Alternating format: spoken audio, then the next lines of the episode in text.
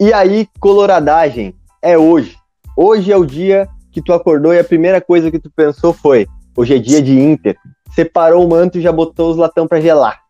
É, meus amigos, hoje é dia de Inter, dia de estreia na Libertadores da América de 2021. E aqui nós vamos falar tudo sobre o jogo e a expectativa para o começo dessa caminhada na Libertadores. Eu tô aqui com meu amigo Pedro Melo. Salve rapaziada, Pedro Melo. Uh, a expectativa para o jogo é muito boa, apesar da altitude. Acho que vai ser um grande jogo. Estamos aqui também hoje com o nosso outro amigo, Pedro Lopes. E aí, gurizada, tudo certo? Vamos, Colorado! Eu sou o Pedro, moro em Tramandaí, aqui no litoral. Como a maioria de vocês, sou colorado desde sempre e para sempre. E vamos, Inter! É isso aí. Isso aí, gurizada. Nós vamos começar hoje falando sobre alguns assuntos da semana. Nós temos aí algumas novidades, temos reforço anunciado finalmente, Tyson com musiquinha e tudo, hein, gurizada? Finalmente, né, cara? Finalmente a novela terminou. E finalmente a gente vai ter outro do Alessandro dentro de campo, né? Alguém com raça, com colorado. Sem dúvida, né? Ele é muito identificado com, com o Inter. E mesmo quando estava em contrato vigente lá com o Shakhtar, né? Seguidamente ele postava uh, vendo o jogo do Inter e, acompanhando, né? O, o, o nosso Colorado. Sim, exatamente. É uma pessoa que se identifica com o clube, né? Outra pessoa que eu vejo que é assim dentro do, do Inter é o, o Heitor, né? Só que ele não é um. não tem tanto peso quanto o Alessandro tinha e quanto o Tyson vai ter, né? É claro, o Heitor é. Todos esses, com exceção do Alessandro, mas criou uma identificação tão quanto. Uh, é da base, né, cara? O Guri que cresce ali dentro do, do, do Inter, ele tem essa identificação, é, são colorados desde criança, como é o Dourado, como foram outros já que passaram pelo Inter, como é o Sobs.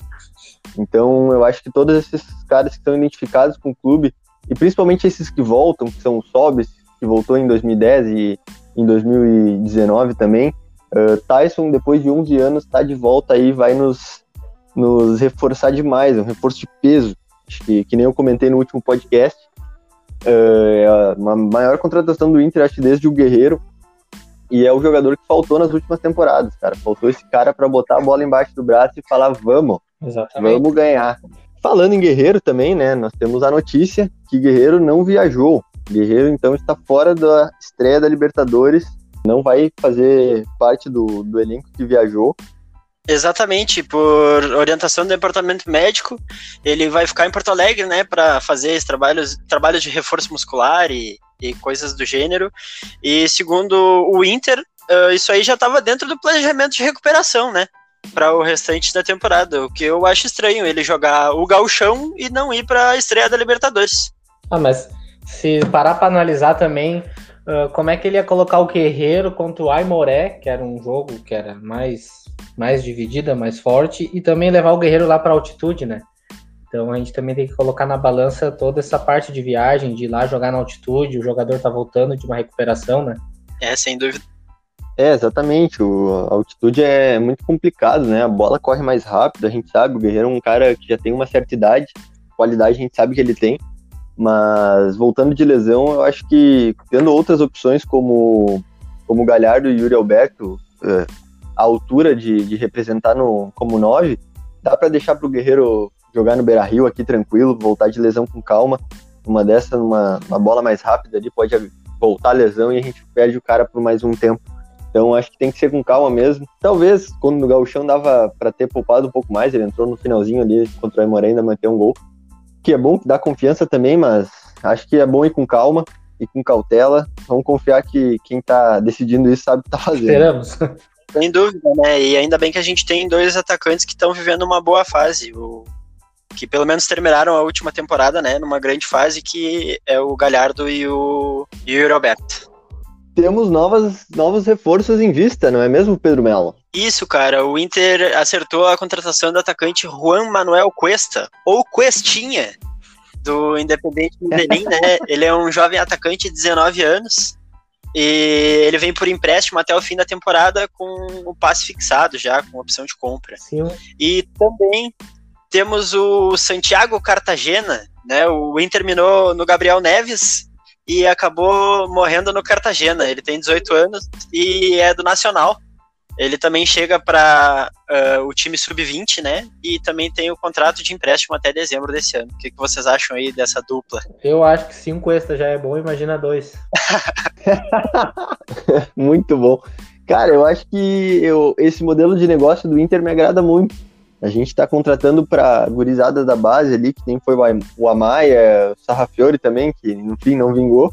Mas eu acho que é uma aposta muito válida, apostar nesses guris que estão se destacando no, nas ligas da, continentais aqui da, da América do Sul e fazer esses caras entrarem na base do Inter para depois subir pro profissional. Eu acho que isso, esse modelo de contratação Sim. me agrada demais. Cara, eu não sei vocês, mas eu, não, eu tô vendo agora no Inter uma coisa que tinha lá em, 2016, em 2006. Tem muito jogador novo no Inter que tá jogando muita bola. E isso aí futuramente pode render muito aos cofres do Inter, né? É verdade. E o Inter tá também nas contratações focando em jogadores com muito potencial de venda. Exatamente. É uma coisa que antigamente a gente viu o Inter contratando jogadores ali de para compor grupo. Tinha 100 volantes ali. Eh, e querendo ou não, essa galera para compor grupo, ela não deixa o jovem, o guri subir, né? O jovem da base ali fica, fica como terceira, às vezes quarta opção porque tem uns jogadores ali que ganhando 200, 300 mil ser vendidos, né? Vão ser repassados depois, porque não, não, não deveriam estar vestindo a camiseta do Inter ao invés de um jovem ali, às vezes criado na base do Inter desde criança, louco para jogar, dando a raça dentro de campo, que depois, além de dar título, possivelmente, pode dar grana para os cofres do clube, né? Então isso me agrada demais, esse modelo de, de apostar Sim. na base. E a gente estava vendo isso aí alguns anos atrás, né? O time era só de cara mais experiente, a gurizada pedindo passagem e não tinha passagem. E aí, como é que ia fazer num time um jogador que não tinha jogar, mas éramos medalhão? Exatamente, acho que há um ou dois anos atrás, nessa época do ano, a gente ia estar tá repercutindo a contratação do Elias, né, cara? Ah, tá louco. E ah. falando em contratação de jogador velho e tal, a gente podia comentar aí sobre o Felipe Melo. O que, que vocês acham? O Felipe Melo tá com seus 37 anos, apesar de, de ter uma, uma boa qualidade ali, eu acho que não é uma contratação pro Colorado. Então, cara, eu acho que o Felipe Melo, pô, eu acho ele como jogador, tecnicamente falando, é um baita cara. Seria um nome de peso se fosse há 5, 10 anos atrás, cara. Porque, sinceramente, ele é um cara. Tem um perfil um pouco, às vezes, agressivo demais. É muito expulso. Acho que não é o perfil do Inter. A gente gosta de caras pulsantes, mas caras leais, né? Eu acho que o Felipe Melo muitas vezes se passa e não seria um jogador, tanto pela idade, pelo salário, pela, por essa questão de ser um cara muito agressivo dentro de campo. Ele, como líder, como representante, eu acho que ele é um baita exemplo, mas peca demais por excesso de, de deslealdade dentro do campo. Ele é um cara que, que bate, né? E não é saber bater, ele bate para machucar mesmo. É, e se a gente fosse analisar essa situação há uns dois, três anos atrás, que era um time formado por medalhão e pessoas mais velhas, a gente até ia gostar dessa, dessa contratação, porque é um líder dentro de campo, é um cara que, por mais que seja velho, eu acredito que ainda joga a bola, tem uma visão boa de jogo, mas o nosso time tem muita gente boa, tem muita gurizada boa. Eu acredito que vai ser uma contratação que vai vir para ficar como, sei lá, terceiro volante, não, não vai ter oportunidade de jogar e vai ser dinheiro jogado fora. Eu acredito, né? Não pelo jogador, mas pela a, a situação que ele vai vir pro Inter. Sim. Bom, então, saindo do pátio do Beira Rio, da Avenida Padre Cacique, vamos para o estádio Hernando Siles, em La Paz, na Bolívia. O estádio é localizado apenas a 3.600 metros, quase 600 a menos do que El Alto, que é a cidade natal, né, do sempre pronto, como se diz aqui no Brasil. E como é que se fala na Inglaterra? Ah, na Inglaterra se fala always ready. Olha aí. Treinou, treinou. ah, tá, tá língua. O Colorado joga hoje às 19 horas e 15 minutos contra o Always Ready e. E a gente pode ver esse jogo? Cara, a princípio, então... apenas na Comebol TV. tá, meu Deus. Exatamente. O jogo só será transmitido através da Comebol TV. O Inter, apesar de ter caído num grupo que é, tem times de pequena expressão, apesar de ter o Olímpia, que é um tricampeão da Libertadores, e o Inter também ser um bicampeão da Libertadores, os outros times não têm uma expressão, né? um da Venezuela e outro da Bolívia. Então acaba caindo jogos a maioria deles para Comebol TV. Uh, o único jogo que será transmitido do Inter pela Fox Sports será Inter e Olímpia, justamente. Será um jogo no, na quinta-feira que será transmitido pelo Facebook. Acho que que é o jogo de, é, que... de Olímpia e Inter. Isso, são os dois jogos contra o Olímpia, tanto no Beira-Rio quanto fora. Exatamente. Dia 5 de maio, às 9 horas, Inter e Olímpia no Beira Rio. Vai ser transmitido pela Fox Sports. E no dia 20 de maio, também às 9 horas, Olímpia e Inter vai ser transmitido pelo Facebook, uma quinta-feira. Mas é, é de se indignar, né, cara? Porque que nem a gente assina, a gente assina os canais uh, privados de TV e a gente não vai ter acesso a um jogo para nós tão importante, né? Se pelo menos eles passassem no Facebook, mas a maioria das pessoas que eu conheço não vai ter, não vai conseguir ver o jogo, né? Sem dúvida, o, o Facebook ele é bem democrático, né? Mas uh, infelizmente ele, ele é, transmite, eu acho que só os jogos das quintas-feiras, né? O contrato deles é, é diferente do que o da televisão, que pode transmitir, pode escolher o que vai transmitir. Sim, exatamente. Só que também essa é uma discussão que não cabe a nós, né? Mas é de se indignar. Eu, particularmente, não, não, não, não admito uma coisa dessa.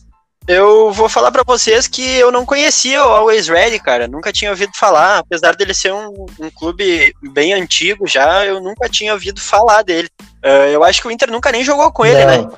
O Inter nunca, nunca, nunca teve um confronto com ele. E ele teve uma participação também muito tempo atrás na Libertadores. É um time que praticamente ele é novo na Libertadores. Ele há dois anos atrás ele teve uma ele teve um aporte uh, financeiro de um grande empresário lá da Bolívia, que daí ele está se reconstruindo. Tem alguns jogadores também que estão na seleção. Mas é um time que está vindo com força. Eu acredito que se não for esse ano, ano que vem ele vai representar e vai fazer frente a alguns times aí. A gente tem que esperar para ver como é que vai ser o jogo do Inter também, né? Para poder ter uma visão mais clara desse time.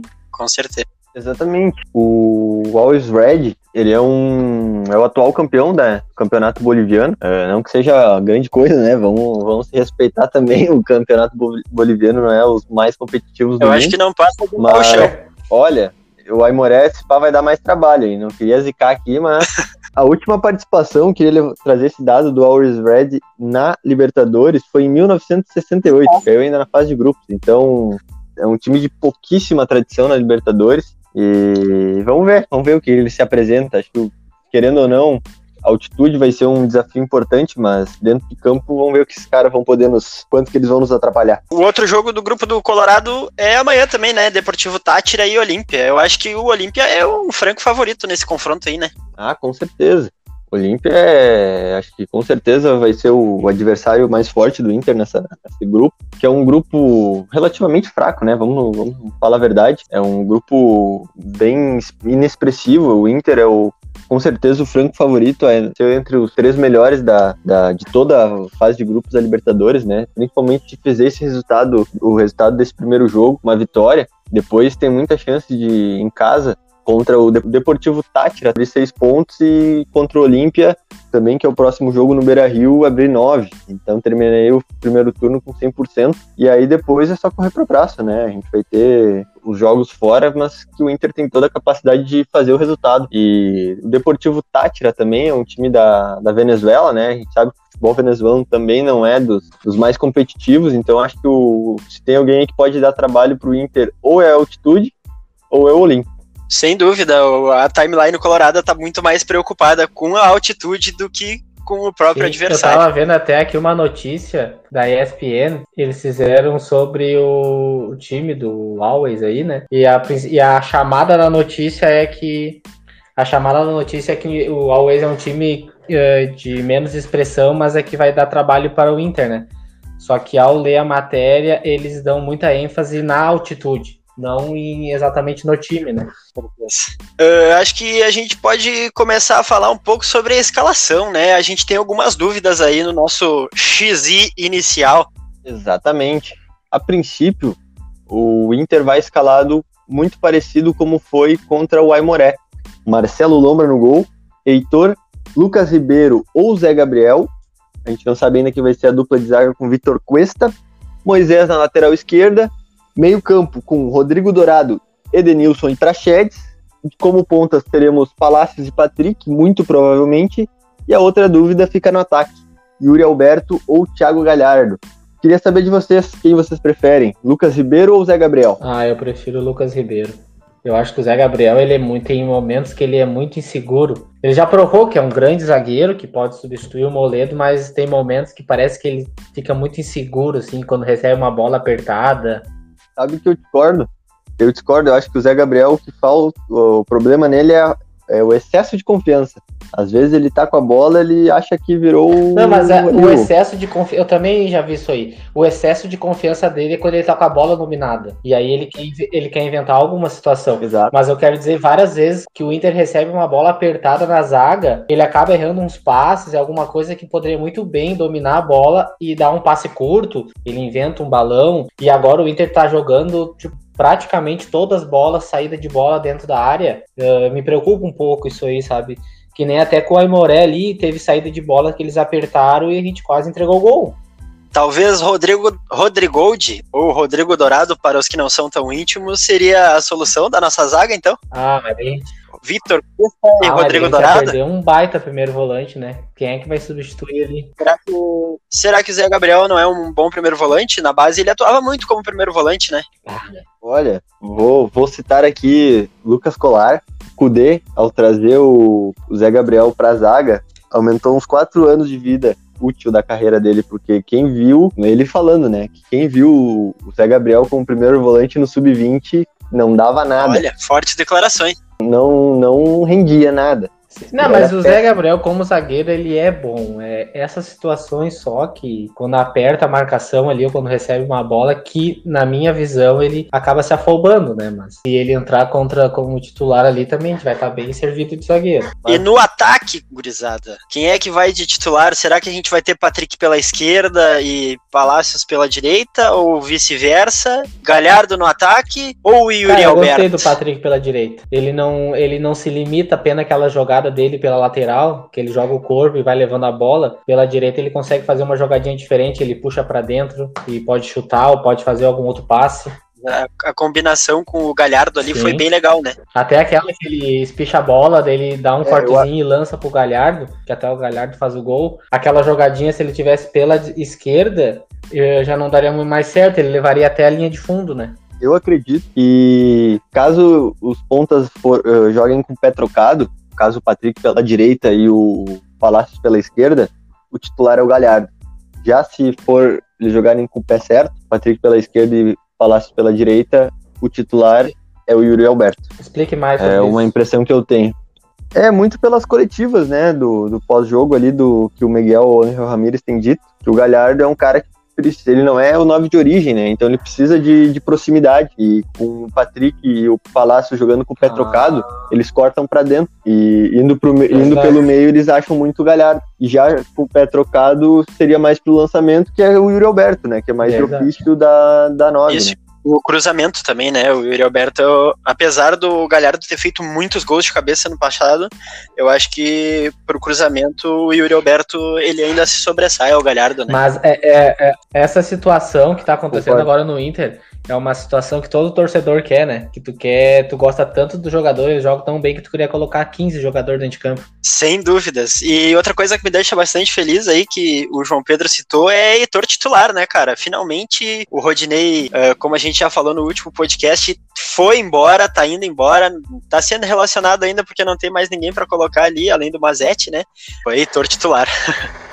Exatamente, é uma ótima notícia, né? Heitor que fez gol no último jogo, acredito que isso dá confiança. Tomara, creio em Deus, que ele faça o primeiro gol da estreia da Libertadores, que nem aconteceu em 2006 e 2010, né? Com os excelentíssimos Ceará e Ney. Sempre que o Inter estreia com um gol, primeiro gol de lateral direito, ah, olha, deu sorte. E aí, gurizada, essa Libertadores tá para nós ou não tá para nós? Ah, cara, quer, Quais são as expectativas de vocês? Com clubismo ou sem clubismo? Ah, tem que falar os dois, né? Aqui a gente tá falando de Colorado para Colorado, então todo mundo tá Mas eu não sei falar sem clubismo. E para mim essa Libertadores tá para nós. Olha aí, o que, que tu acha, João Pedro?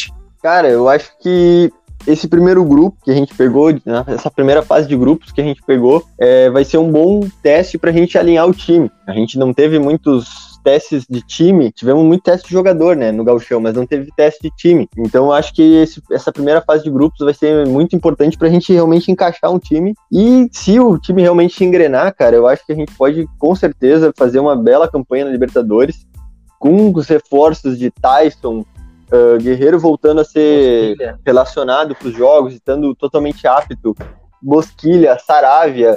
A gente tem, olha, um, um time muito bom. A gente precisa ainda de um camisa 5, eu acho, para reforçar ali na, na meiuca. E mais um zagueiro. Talvez um lateral esquerdo ali para uma reserva do Moisés. Então eu acho que é peças assim, ó, pontuais que a gente tem um, um time do, do meio para frente tá muito bem, cara. Reforçar algumas pontualidades ali para trás e olha, O- Só uma observação ali. Na esquerda, a gente tem que achar um lateral pro Moisés ser o reserva, né? Não pra ser reserva do Moisés. de preferência. Então tá, gurizada, vamos para os palpites? Quanto é que vocês acham que vai ser essa peleia na altitude lá? O estádio que quase matou o Anderson, né? É verdade, 2015 Feelings. Anderson Show, quem não tem essa, im- essa imagem na memória com um Até cilindro hoje. de oxigênio. Até tá hoje essa, ima- essa do banco de imagem reserva. virou meme. É verdade, a, inclusive a diretoria da Internacional tá disponibilizando, né, é, alguns cilindros de gás oxigênio para levar junto com a, com a comissão técnica para caso eu dê algum problema, tá lá esperando para quem precisar. Antes dos palpites do jogo, eu gostaria de fazer o bolão. Quem é que vai precisar do cilindro vai ser o Anderson Show 2.0. 2.0. Façam suas apostas. Bah, boa pergunta, cara. Mas é, eu ia falar Patricão, eu acho que o estilo de jogo dele ali, ele É. faz muita força, né, contra os, os matadores e tal, eu acho que talvez seja o Patricão. Com quem com que pode apostar também é o Cara, eu- Edenilson, cara. Não vai atrás. O cara é, tá em forma, é magro, mas ô, o cara corre o jogo todo, meu. É verdade. É, mas eu acho que justamente por ele ter um físico bom, que eu acho que ele seria um forte candidato a não, não ir. Eu acho que ele não ia se matar, ele vai sentir, mas eu acho que pra mim, o cara que vai precisar do cilindro Ah, é o não. Prachete. Se o Heitor tivesse postado foto na lancha este fim de semana, eu falaria que era ele. É. Mas como ele não postou, eu acho que ele vai ficar de boa. Aham. Perdeu a pança de cadela prenha, né? Já deu tempo de perder aqueles dois, três quilinhos das bira.